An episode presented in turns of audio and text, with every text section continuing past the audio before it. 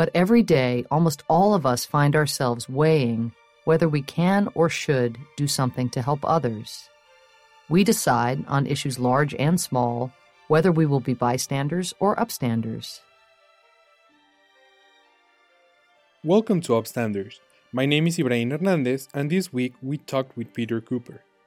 Peter Kuper's work appears regularly in The New Yorker, The Nation, and Mad, where he has illustrated and written Spy vs. Spy every issue since 1997. He is the co founder of World War III Illustrated, a political comics magazine now in its 41st year of publication. He has produced over 2,000 books, including Sticks and Stones, The System, Diario de Oaxaca, Ruins, and adaptations of many of Franz Kafka's work. Translation of his work have appeared in Greece, Italy, France, Spain, Slovenia, China, Brazil, Germany, and Mexico. Peter has lectured extensively throughout the world and has taught comics and illustrations courses at Parsons and the School of Visual Arts and Harvard University's first class dedicated to graphic novels. He is the 2020 2021 Jean Strouse Fellow at the New York Public Library's Cullman Center. And now, without further ado, the conversation with Peter Kuper. So, Peter, thank you very much for being here at the Upstanders with us. Uh, I'm so glad you accepted to, to be here today. My pleasure. So, in her book A Problem from Hell, Samantha Power talks about upstanders. And she uses this word to describe people who try to prevent and combat genocide. Um, this book is not only important because of that word, but because it was the first book that talked about the US government response to genocide then Senator Barack Obama read it, and in his memoir, uh, A Promised Land, he talks about being cultivated and really interested on her work because uh, she made a real strong critique to other administrations and basically to U.S. foreign policy. And um, he invited Power to join his team as an advisor, and eventually she became the U.S. ambassador to the United Nations, and uh, right now she is the USAID administrator. And but she talks about all these experiences as something that was unexpected to her. At the beginning of her career, she wanted to become a sports journalist, and later on, she starts living all these experiences, um, covering the Bosnia War in 1993. And later on, she became a professor. She went to law school, but she didn't know that she wanted to do all these things at the beginning of her life. I mean, she's an immigrant. She comes from Ireland uh, in her early ages.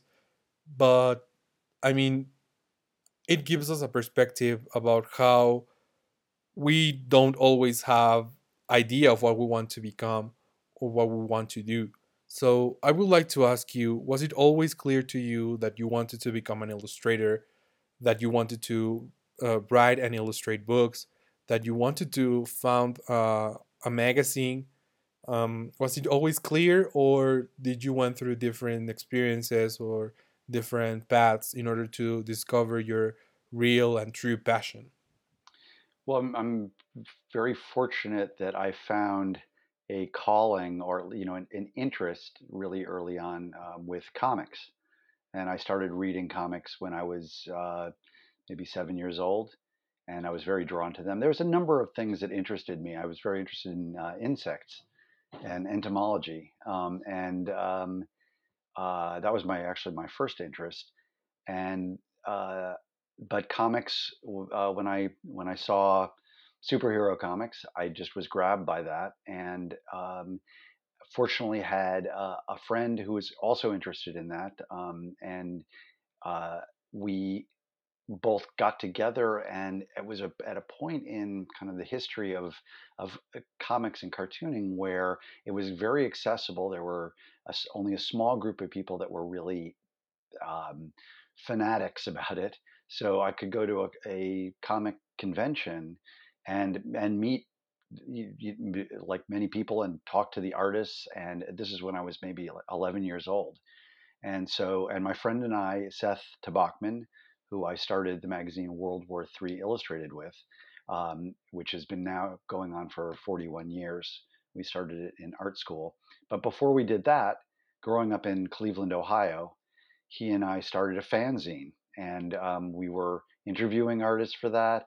I didn't draw much at all. I I I, loved the form, but it was but I I was an absolute enthusiast, and I had the good fortune because of that enthusiasm to be be able to actually rub shoulders and talk to um, people who are in the profession. So I met people like Sergio Aragonés when I was uh, 12 years old, who is uh, works for Mad Magazine, and met many of the artists and editors, and I saw what they did, and it was it inspired me to understand that it was a possibility even and that that's maybe part of what it takes to make the next step where you actually think I could do that is that you see people who are doing it and it's not just this concept of that you know an impossibility uh, I grew up in the 60s and 70s and in during the Vietnam War and there there was all the you know the political environment even though I was I was a child or quite young in that time period uh, it, it, was around, and my father was a professor.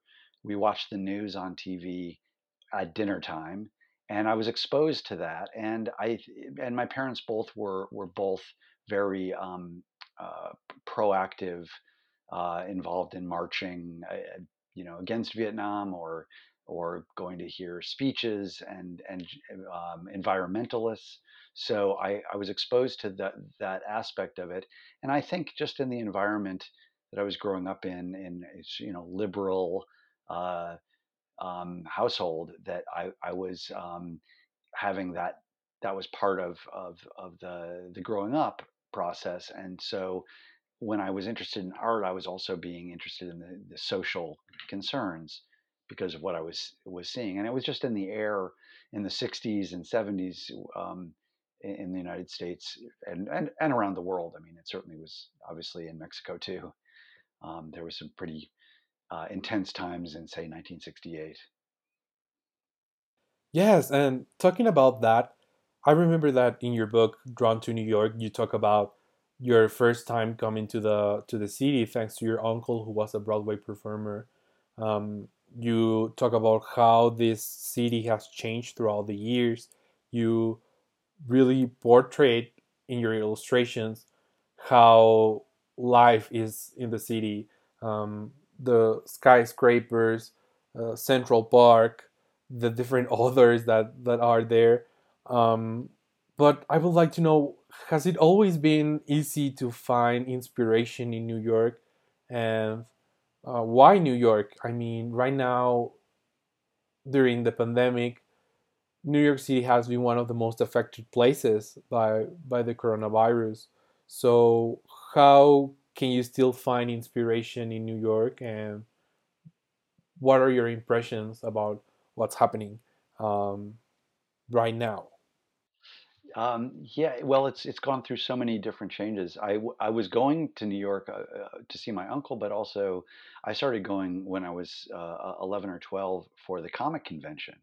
And that was very early in comic fandom. And so I'd go there, and it was the most exciting point of my year to be in New York City, but also around comics and see this art. And it, it just, it influenced, you know, so much of what I, my, my thinking and being in New York, I just, I, I, I, you know, it's not for everybody. And I'm sure that's true of Mexico City, a big city. Some people just, they need more green. They, or they, they feel like that it's just all too overwhelming. For me, it was just the, the, the absolutely right environment and extremely inspiring from when I moment I got there. And I moved there when I was from Ohio to uh, when I was 18, and it was a real struggle at first for sure. And and uh, I was offered a job in animation and I moved to New York for this job. And then when I got there, the person didn't remember who I was.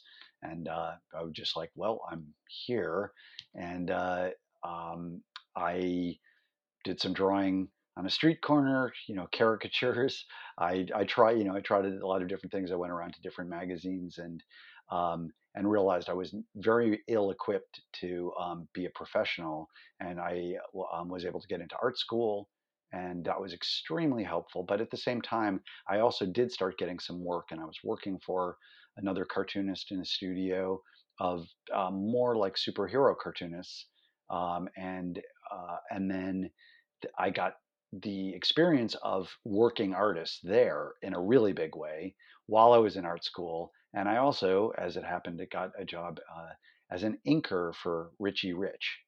Anyway, not to go on and on about the the you know the make make have it be uh, one day equals one day and, and and telling you about it. But so I I just I was very fortunate because uh, uh, comics, for one, was a form and remains a form that is really extremely exciting and very. Um, uh, it uh, has a lot of uh, opportunities for me to do the kind of political ideas I want to do, do kind of everything I want to do with with art, um, and uh, at the same time, I, I had the good fortune that my creativity worked well under deadlines. So I was able to work for newspapers and magazines that have very strict deadlines, and um, that um, working for the New York Times, for example, or Time Magazine, that they you know they ask you to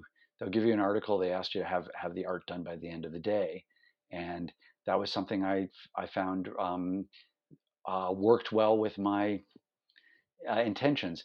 Uh, I didn't always go into it with a, sort of a social political uh, tone. I wanted to do that kind of work, but I, uh, at first, uh, I was just happy to get any work, and um, and then there was a certain point where I really felt like uh, I have to um, kind of put my foot down and say, um, I can't uh, do an illustration about tomatoes when there's a war going on and actually, you could say that that's going on all the time anyway, because there's so many different things to talk about. And so I just stopped. I, I basically was getting enough work where I could just ease off of the work that didn't have social political content.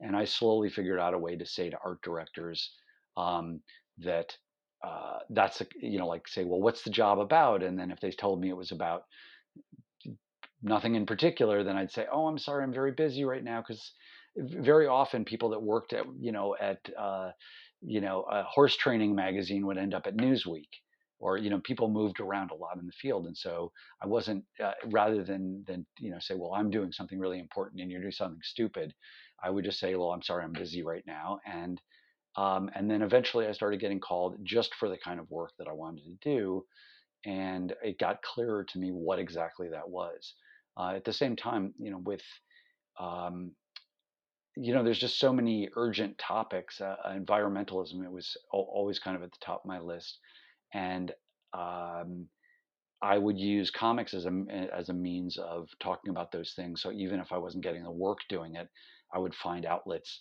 that would at least publish the work that I wanted to talk about. Um, so um, uh, you know, and and I think a lot of times what happens is that uh, you just have to do the work. And, uh, you know, I mean, if you, hopefully you're compelled to do it. And so that it's like, it's almost like poison not to do it. And that's what I found that I, I more and more had to do this, the, the kind of work that felt close to my heart. And that more and more was social political subject matter. And, and that keeps on being refined depending on who's president, which war we're in, uh, you know, you know the many events that are that are coming in. You know, I'd I'd love to do paintings of flowers and uh, and puppies, but it, it just there's too much, uh, you know, uh, too many storms and fires that are happening that I that I feel compelled um, and anxious to draw about. Talking about political and social aspects, um, in 2006, under the Bush administration, you were planning to leave the country. You leave the United States because of the Iraq War and because of the debate that was happening between Republicans and Democrats, um, not only in DC but in a national level. And you arrive here to Mexico, to Oaxaca, which is one of the poorest but also one of the most beautiful states that we have here. Um, it has uh, ecological diversity and also a lot of culture um, the people, the food. We will talk about that later on.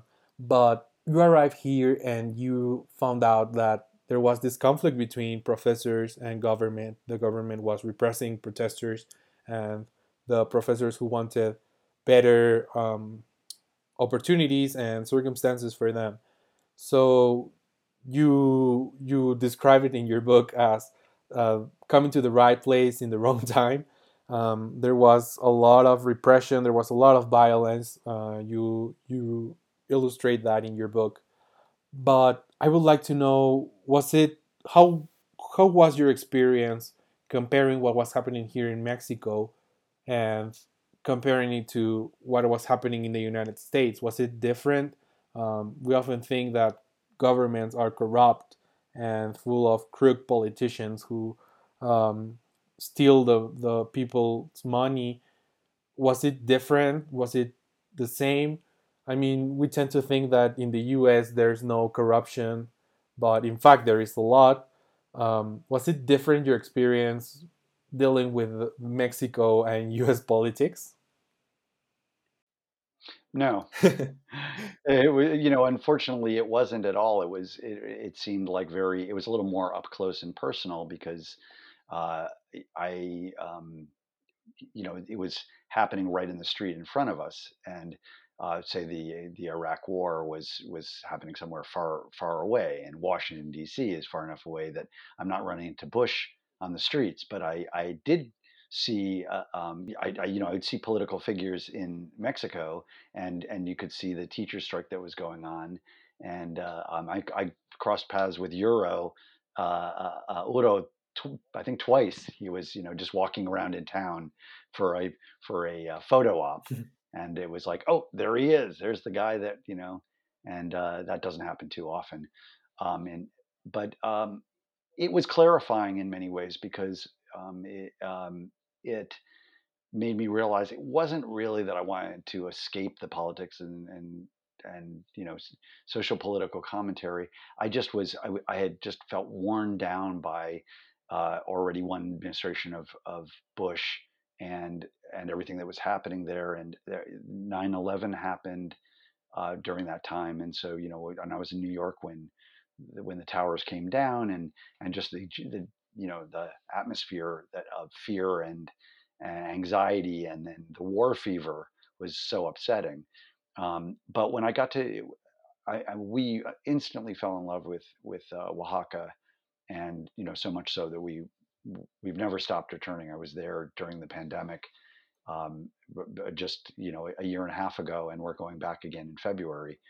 Um, but and we have every year since we moved there in 2006 uh, but it was it was just that that it was like changing the environment and then then I could see kind of maybe a new perspective and but I still wanted to draw the same things. I drew them in a more beautiful way. I used a colored pencil rather than uh, stencil and spray paint, which is what I was doing for my illustrations in in New York, which seemed appropriate for New York, but watercolor and colored pencil seemed more appropriate for Mexico. And it was so even in the dark experience, it it it kind of made me want to draw in a in a lighter way to capture um, both the um, the you know the the color and the darkness um, of what was going on. Um, yeah, and I think you you really captured the that essence of how colorful Mexico is, especially Oaxaca. I, I like the the illustrations of the women at the at the markets uh, because it reminds me a lot of, of how it is. So I think it's really original and you you really adapt it uh, to the reality. But also watching these blockades and, and the trucks on fire, the buses on fire, also reminds me a lot of what was happening at the moment. As, as I previously told you, my dad used to work a lot there. And I remember this time when one bo- the the teachers blocked the highways and the speedways, and we had to walk there. And um, many of the media in, in, an international way and in a national way were talking about this uh, huge movement with a lot of violence uh, and you you talk about in the book about how you had to deal with the trying to explain that yes it was something important but it was not as media portrayed it uh, on the news. So how how how was that experience trying to trying to tell the truth and and and it's something that we can relate. I mean, the last administration with with the Trump um, as president, we saw a lot of fake media and a lot of things that were happening in a, in a political and social spectrum. So, how did you deal with with that at that moment and right now, or years um, with with the Trump administration? Um, I found that uh, um, uh, well, first of all, it just being in Mexico was was uh, such a joy, and it was it was so uh, the the warmth of the people there, the environment was already so um, uplifting, um, and and that was just a uh, um, you know that that made the whole exp- you know it it affected the the whole experience there. Um, this isn't this probably isn't exactly answering your question, but um, uh, what motivated us in the first place, aside from this wanting to escape from the United States and George Bush, was that um, uh, we have uh, we at the time our daughter was nine years old, and we wanted her to get a different cultural experience and um, different atmosphere. And the um, I had had that experience when I was ten. My father had a sabbatical, and we lived in Israel for a year, um, which was um, a, quite a different environment also. And it, this was though in 1969, it wasn't there. There wasn't the um, uh, intense situation that is going on right now. At least it wasn't obvious to me as a 10 year old. Um, it was probably under the, the undercurrent, but that, that was not what was, uh, that was not the experience at the time. Um, but we wanted our daughter to have a similar cultural experience because that, that has influenced, um, you know, along with my enthusiasm for comics, uh, is an enthusiasm for traveling and seeing the world and being aware of these places outside of the United States. And we very much wanted our daughter to have something like that, and also get a um, another language. Um, and um, she became fluent in Spanish, and then subsequently fluent in, in French. And that that um, you know, not being so provincial as it's it's easy so easy to be for for any of us to you know you know your country and you and you you know it, it, and you're not you know less connected to the world and i think the more we tend to see the world the, the easier it is to um, be a, a, more of a community that way. Um, what um, to respond to your your question one of the things that i discovered was uh, about covering the news was um, and I think this would be true for anybody, if you know a story personally and then you read about it in the paper, you'll always find errors, which is really instructive because it's really important to be reminded that most of the things that we're reading will have some errors in them and there will be inaccuracies. And if, if you know something intimately, then you'll find that, that, that the way it's reported is very often misses something and that um, you know even more recently there was reporting in, about Oaxaca from, in the United States and saying the tourists are coming, people are not wearing masks. It's you know it's it's terrible. The the economy is being destroyed and, and all. And then I talked to people in Oaxaca who said, you know, that was I talked to that reporter and they basically they they needed an angle and they and they that's how the story went. Um, and that uh, but I read the article and I took it at face value as you know we all do when we read things in the media, and it was you know important. I mean, I I don't think everything's fake news, but I do believe that um, you have to be skeptical about what you're reading. And um, what I found was I, I, noticed the byline for a lot of people that were writing about what was going on in Oaxaca was from Mexico City, so they couldn't possibly know the day to day of what was happening, and so they were very often taking the report they were handed, probably by Ulises Ruiz Ortiz, you know so you know what the government wanted wanted them to be talking about or they were talking about the violence because you know that's that's what people pick up the paper for. But um, it was a much more nuanced story and being right there in that environment made, made it possible for me to talk about some of the things that i had direct experience. I'm not a journalist um, but i but i can report what i personally see and hear and you know that had that's going to have some truth to it and that and that I think is is in general true about like our individual stories is our ability to you know w- where it's important to share that connection and and you know we're all sort of reporters in, in one way or another um, about what's what's happening in the world and um, that it's it's uh, you know if you can then make the connection with other people with that which i had the good fortune of doing through my art you know what i posted or, or doing a book that it's a way to communicate a bigger picture, or at least my, the picture that I saw. Yeah, and uh, that that reminds me. During the Trump administration, you made a lot of cartoons regarding uh, what was happening at the White House uh, during the impeachment process when he lost the election. Um, watching these events happening uh, and seeing that it was so frustrating there were so many lies involved, so many people who were affected by the pandemic because of the irresponsible uh, response. Um, how how do you deal with that frustration and with that anger, but but also trying to do work and feel inspired to to do the cartoons you do because most of them are really really good. Are They're funny and they are sarcastic in some way. Um, I, I remember, for instance, the coloring book of impeachment the stages for for a Trump uh, um, staff uh, for employment. Yeah, that one.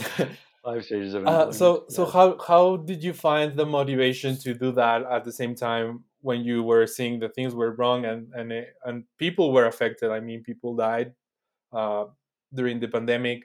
How how did you deal with that?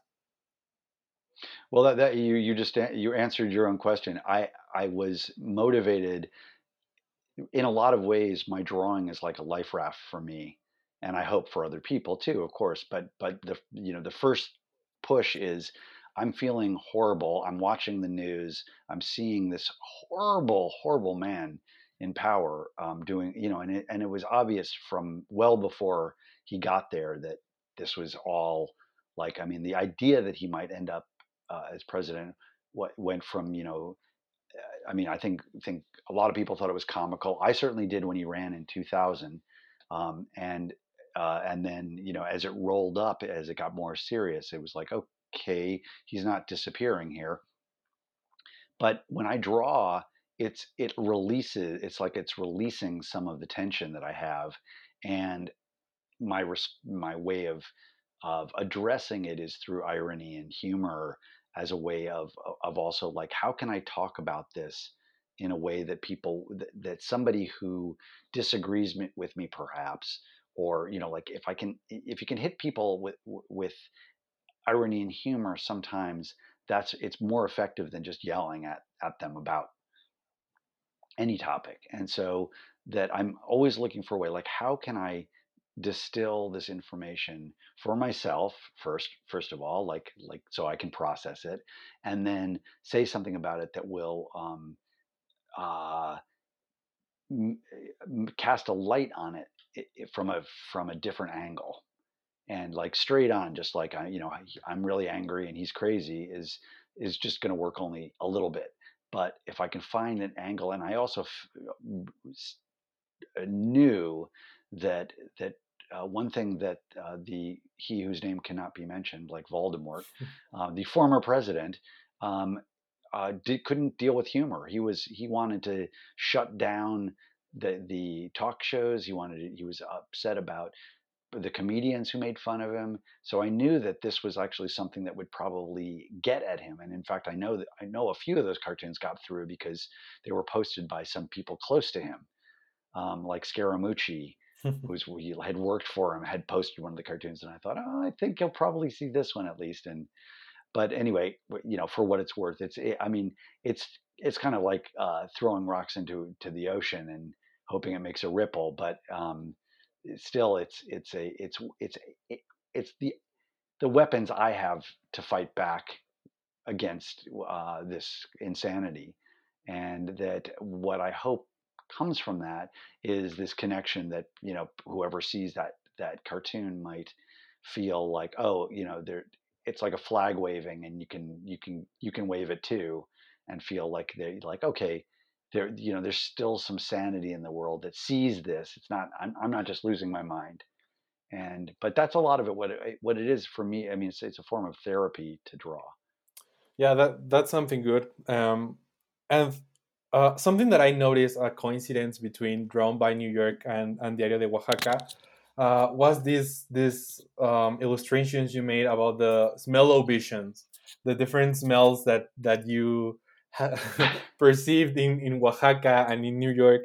Uh, so I, I want to ask how how did you deal uh, when you returned to to New York? Um, like was it as depressing as you said it would be when you in in your book you write about feeling that it would be really depressing and how would you find inspiration again? Was it really hard returning from from this place uh, to to Oaxaca where, where it's difficult to get even water um, to to this big city?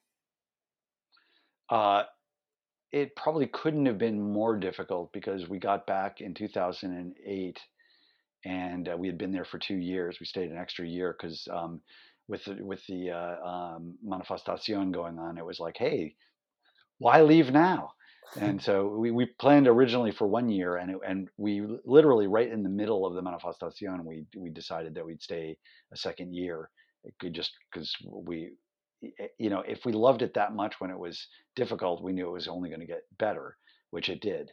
Um, so we returned to New York in say I guess it was like maybe August or September, and then the uh, the um, crisis the economia happened um, like in October, and uh, uh, within about within a year or so, um, uh, one of my um, my my father died, and then I, then uh, uh, some months after that, my mother died, and and I basically was kind of like unemployed all of a sudden because of, after the crash, that all the magazines that I had worked for, a lot of them had started to um, go under.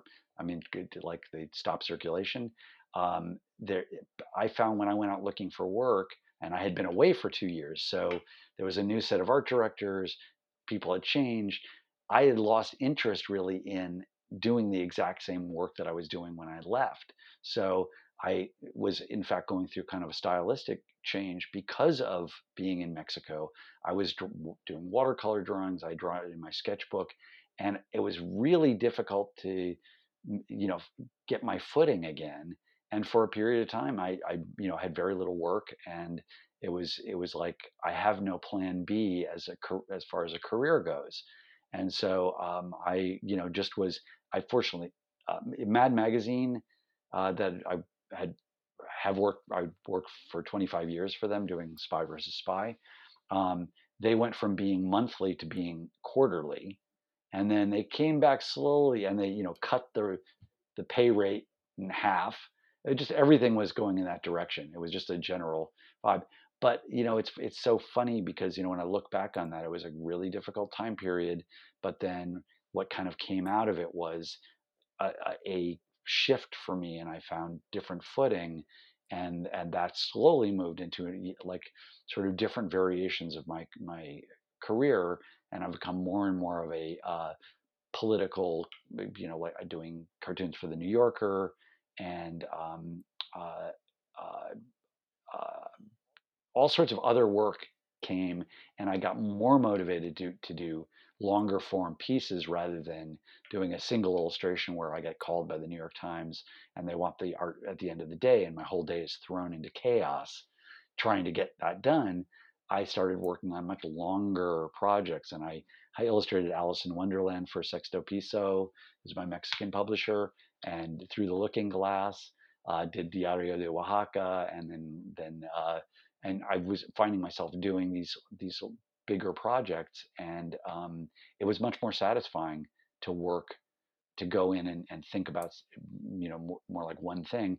And one of the books that came out of um, living in, in Oaxaca was a book called uh, Ruinas, Ruins, and that was sort of a fictional account where I kind of created a couple who would go down there, and I could put everything that I had gotten from the experience of living there including Los Monarcas and you know going to Michoacan and seeing the uh, uh, the sanctuary there, um, and um, so my interest in insects and entomology I brought into a, a book about Oaxaca, and um, uh, those are things I don't know that I would have ended up doing if I had my career just sort of picked up where where I left off. So it's it's it's a funny thing that happens, and even I, I you know it's I'd like to think that my work is uh, that that as I get older, as my perspective changes,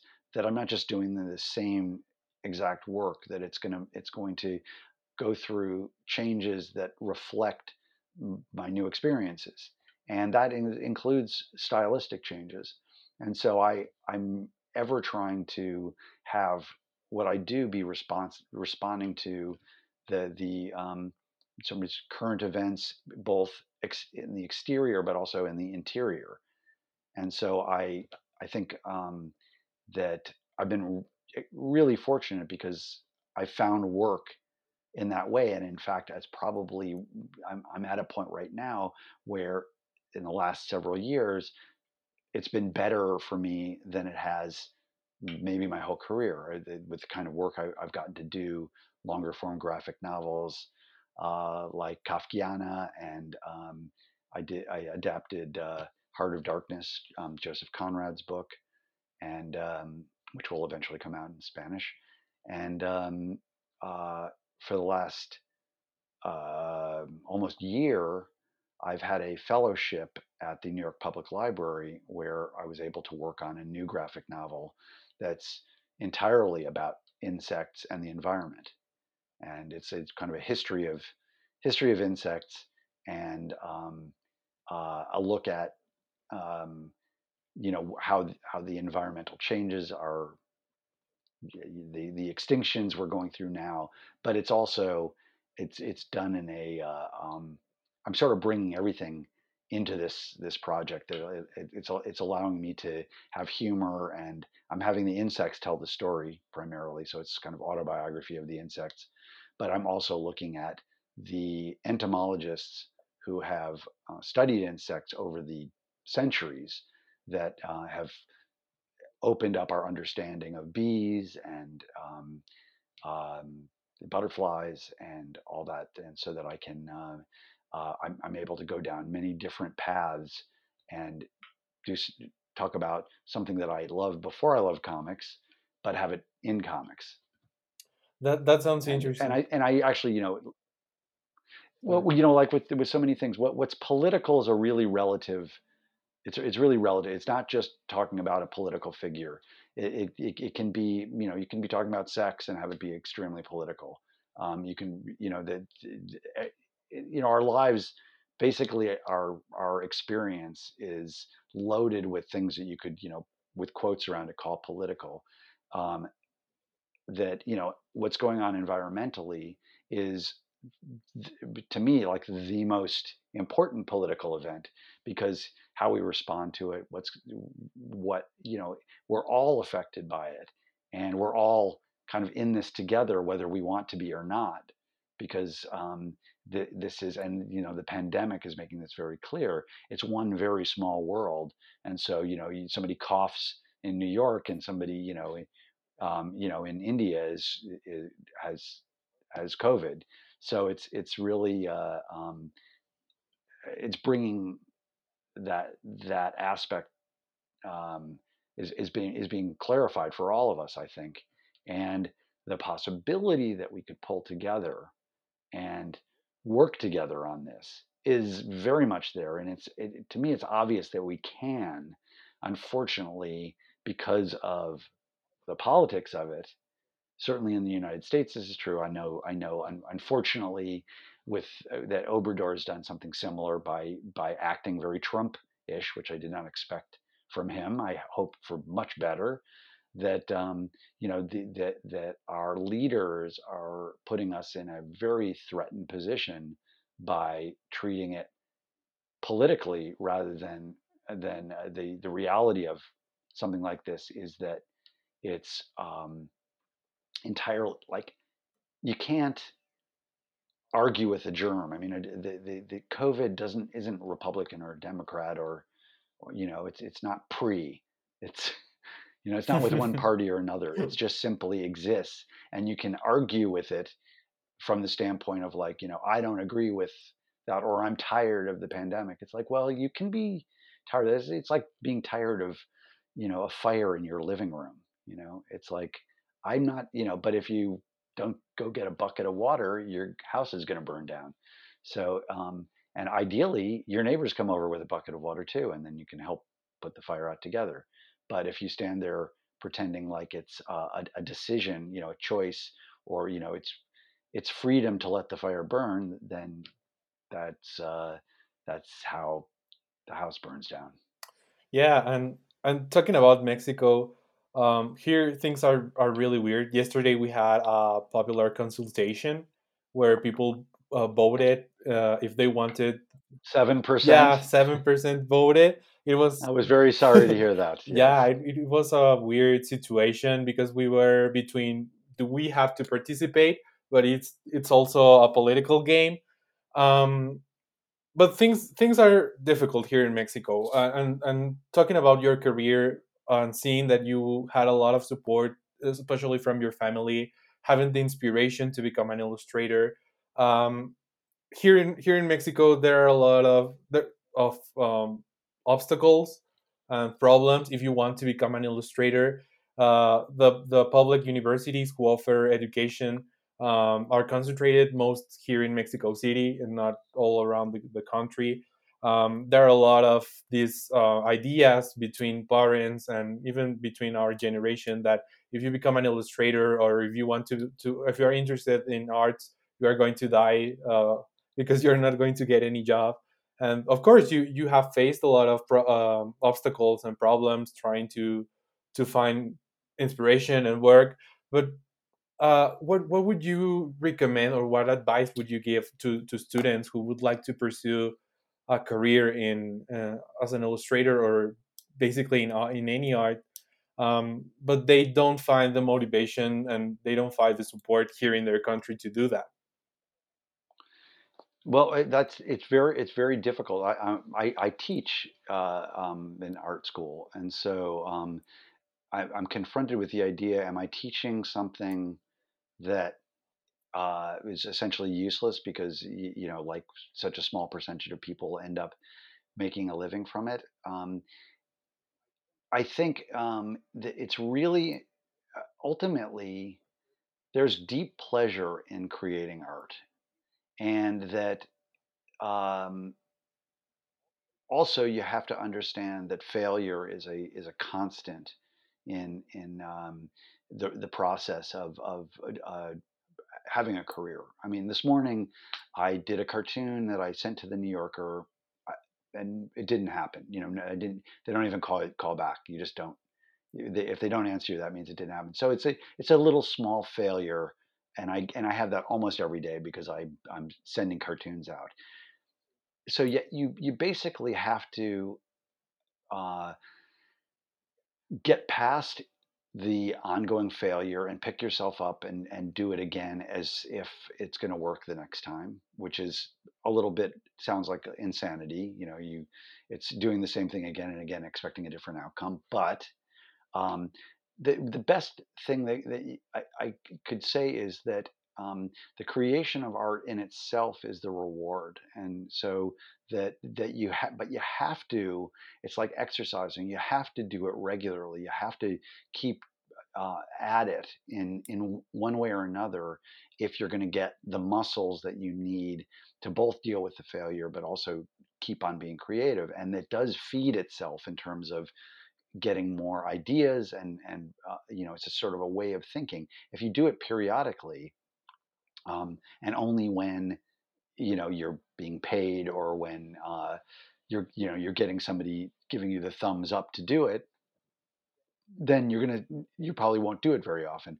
But it's like you know if you if you um, exercise uh, periodically, then it's harder to do it. If you do it every day, then your body says, "Oh, I want you know, let's go for a walk."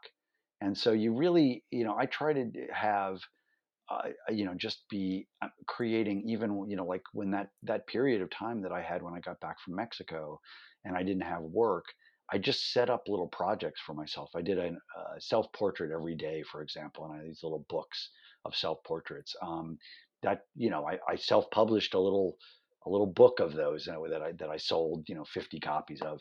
Um, but but I you know was I, I was making something and so that that muscle was continuing to work and that that that helps breed uh, getting new ideas but you know all these things are going to they're they're if it was really easy to do then then it would be you know more people doing it but but there's satisfaction just in the doing for starters and when i um, much of my first career in comics i was doing it i was self-publishing it which was less than no pay. That was like paying out to get it published, um, and uh, or doing it for you know a very very little amount a page or for free, and that I was so interested in the form that it was worth doing. Hopefully, you feel excited about this thing and that it that it feeds you in some way, and it doesn't just it, it's not just like oh it's failure therefore and you just feel bad all the time. Um, if I if I could play an instrument well, uh, I you know I would just you know if I was in a band that would be great, but if it if I wasn't in a band I would play music and and it, to me it's it would be crazy to not take advantage of a developed skill like that and it's worthwhile to develop the skill. I'd like to I'm barely musical but I have picked up a ukulele and I've been trying to learn how to play it um, and it's incredibly meditative and great as I said when I do these political cartoons, um, uh, they are a form of therapy for me. So I'm going to do them even when I'm, I, I do lots of these cartoons and they just, I might post them online. And that's what people do, you know, can do now. It used to be you do a drawing like, and, and there, then if you, you couldn't sell it somewhere, then it just went into a drawer. Now you can actually share these things and people do that all the time. There's a lot of opportunity that never existed when I started um, for a upcoming artists to get a connection with an audience and to keep it going and people posting things daily and all of that um, and so there are avenues that are that are new and um, and it, again you see what people are doing online it's pretty inspirational i mean people are doing lots of things that i haven't figured out and they're you know first timers and every once in a while somebody hits the lottery and then they, they're like oh they they get a book out of it, you know, Diary of a Wimpy Kid or whatever, which was being posted online, by the way, for free by the artist until it was, you know, a number one book that's still on the bestseller list here. If you're familiar with this book, um, it's a whole series and a movie, yeah, the whole thing. you know, it's like Harry Potter. It's it, it, literally it's it's it's bigger than Harry Potter on, on say you know on the bestseller list. So you know th- that's that's the lottery. That's going to happen very very rarely, but there's these opportunities to do that and to get an audience and to connect with people, and that um, you know the, the the one thing you can be guaranteed of is if you don't do it, if you go oh well it's just not worth trying it, it will definitely not happen. That's I, I can guarantee you that much. If you try it and it doesn't happen, well that that can be so, but then you've created something. So but but you know if you um, there's a lot of people creating work that feel terrible while they're making their work and they still do amazing work i'm sure there's a lot of painters and successful artists out there that that are just depressed much of the time while they continue to create and that that uh, um, you're going to anybody doing this is going to feel frustrated and lost and at different points in their the process and um, hopefully you get more benefit than than displeasure from that process. Yeah, definitely. And ideally, you can even get make a living from it. You know. Yeah. Like podcasts. Who knows? They can. I totally take agree. off. You'll be a millionaire. yeah, and just to to to end um, this conversation, I would like to uh, ask you for for you to make a suggestion for our audience. Um, it could be anything. It could be a book, another podcast, uh, a movie, an organization that you admire, something that the audience can uh, connect with you and the things that you are interested in. Um, something I would recommend that's on uh, YouTube, uh, right, right, right off the bat, is um, Charlie Chaplin's Modern Times. Uh, it's an old movie, very old movie. It's mostly uh, uh, I, there's a little bit of dialogue, but other than that, it's just music and and acting. I think it's just one of the greatest pieces of art. It's political. It's funny. It's it's touching. It's sad. It's just got so many things going on in it, and it's available to to anybody who who can uh, get in front of a computer and YouTube um, for free. So so there's that. Um, you know, in, in Mexico, you you know you have these murals like Diego Rivera. I, I, I you know I would go to Bellas Artes any any old day and walk up and look at uh, Man at the Crossroads that that mural and uh, or um, you know um, the, the something like that, that that's free. You can also go to the National Palace and look at all his murals on the history of Mexico. If you haven't seen those, I'd say go. And you're in Mexico City, I'd go there right away. Um, these these things are uh, you know available and and I believe free. Yeah, I think all those are free. Yeah, they're free uh, or close to it.